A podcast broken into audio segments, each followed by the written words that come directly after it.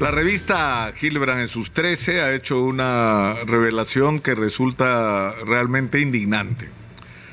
Es decir, el, el, procedimiento para la emisión de un informe como el que hemos conocido en los últimos días de la Comisión Interamericana de Derechos Humanos es que el informe antes de ser publicado eh, no solamente tiene como requisito haber consultado a las autoridades todas las versiones de los hechos que han recibido, sino poner en manos de las autoridades del gobierno al que se va a referir el informe, al gobierno del país al que se va a referir el informe, eh, la versión final de este informe para que se presenten los descargos y las aclaraciones correspondientes.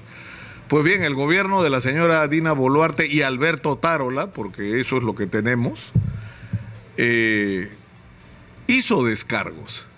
Y los descargos son escandalosos porque a diferencia de lo que dicen en público para la tribuna, reconocen en el documento que hubo exceso por parte de las Fuerzas Armadas y policiales.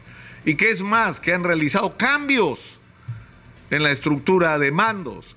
Y además se están comprometiendo a una reorganización de la policía, supuestamente por los hechos ocurridos en diciembre y enero que en público niegan, es decir, tienen un doble discurso.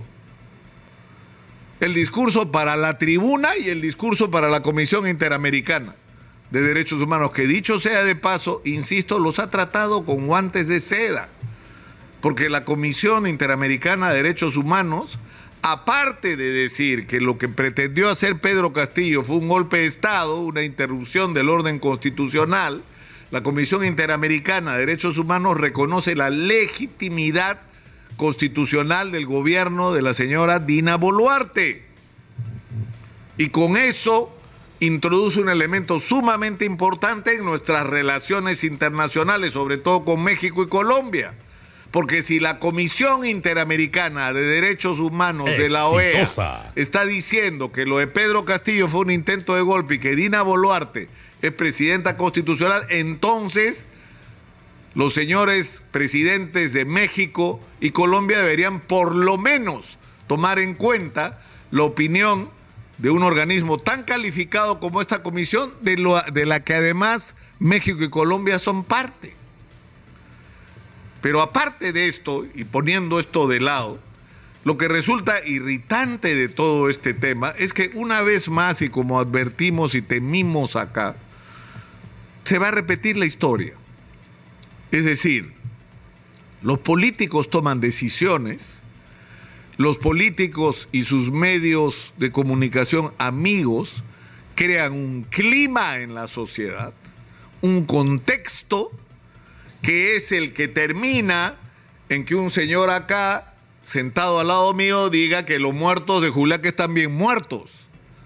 Porque supuestamente, si lo que tienes al frente es una sonada terrorista, una sonada violentista, que lo que tiene no es una protesta que está de gente que está indignada porque tiene razones de décadas para estar indignada, porque no, no le ha chorreado pues el beneficio del crecimiento económico del que este país ha disfrutado.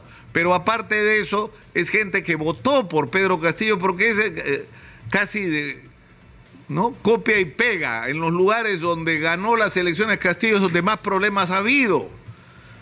Y donde pese a las evidencias de corrupción de Pedro Castillo, esta gente se niega a aceptar que ese presidente por el que votaron deje de serlo. Entonces se crea un contexto que por supuesto ha sido estimulado por el propio Pedro Castillo, por la gente de su entorno, por grupos de izquierda y también, por supuesto, por grupos ultra radicales e incluso por el propio grupo de Quispe Palomino que acaba de reconocer en una entrevista a José Arrieta, publicada en la revista Sucesos el día de ayer, este Quispe Palomino ha dicho que sí, que ellos también participaron en la protesta. No dice que la dirigieron, ¿ah? Dice que también estuvieron presentes, porque ese fue su rol real, trataron de meterse. Entonces, si tú creas ese contexto y tomas la decisión de que las Fuerzas Armadas intervengan en Ayacucho para enfrentar una protesta social, va a haber muertos. Es inevitable. Tu decisión es matemática. O sea, si P, entonces Q, lógica formal, uno, lo que estudian todos los chicos en los colegios y en las universidades. Si tú haces esto, va a ocurrir lo otro, inevitablemente. Es la lógica de tu decisión. Lo que no puede ocurrir es que cuando suceden los hechos finales provocados por tus decisiones, te lave las manos y los que tengan que pagar por lo que se originó con tu decisión, tú digas no tengo nada que ver. Yo no estaba ahí, yo pasaba, por, yo nunca decidí, yo nunca les dije que dispare. O sea, yo les dije que era terruco violentista financiado por Evo Morales, amenaza, es decir, les dije todo lo que dije y lo mandé a los militares a enfrentar una protesta social. Muere gente, ah, pero yo no tengo la culpa. A mí ni me miren. Si quieren meter preso, sí, pues ha habido excesos. Ya cambiamos ¿ah? a la gente, 33 cambios ha habido en los militares en, Ayacucho, 33. Pero a nosotros no nos miren. Ah, ah, el problema son ellos. Ellos han cometido exceso. Miren, los policías que vayan para adentro. Otra vez en la historia del Perú pretenden que ocurra esto. Y esto es inadmisible. Exitosa. Esto es inadmisible y me van a disculpar, esto es muy cobarde. Porque la clase política peruana, aparte de todos sus efectos, es cobarde. Porque no es capaz de asumir la responsabilidad de sus decisiones. De salir y de decir, yo no estoy de acuerdo personalmente, en absoluto con la manera como se manejó la crisis de diciembre y enero. Yo creo que se pudo hacer de una manera totalmente distinta. O sea, yo creo que cuando entró Pedro Castillo debió haber un gobierno de unidad nacional en el Perú y no la confrontación que vivimos. Y cuando entró Dina Boluarte debió haber un gobierno de unidad nacional. Porque somos un país dividido. Dina Boluarte no tenía que volverse de ultraderecha o de derecha como se ha vuelto. Lo que necesitamos es juntarnos, no dividirnos más.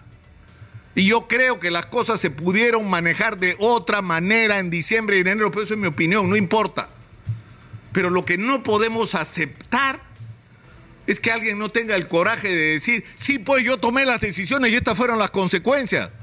Porque la democracia peruana está en riesgo, lo que sean sus argumentos pero que tengan el coraje de asumir la responsabilidad de las consecuencias de sus actos y no una vez más que terminen pagando los de abajo, los militares y los policías que se jodan. Y los políticos, bien, gracias señores, como siempre, no, a mí no me parece. Y no me parece que las Fuerzas Armadas y Policiales tengan que aceptar este contexto. No me parece. No me parece justo, no me parece correcto, no me parece ético, no me parece moral. Y, en fin, desde acá haremos lo que, lo que esté en nuestras manos para impedir que la historia se repita nuevamente.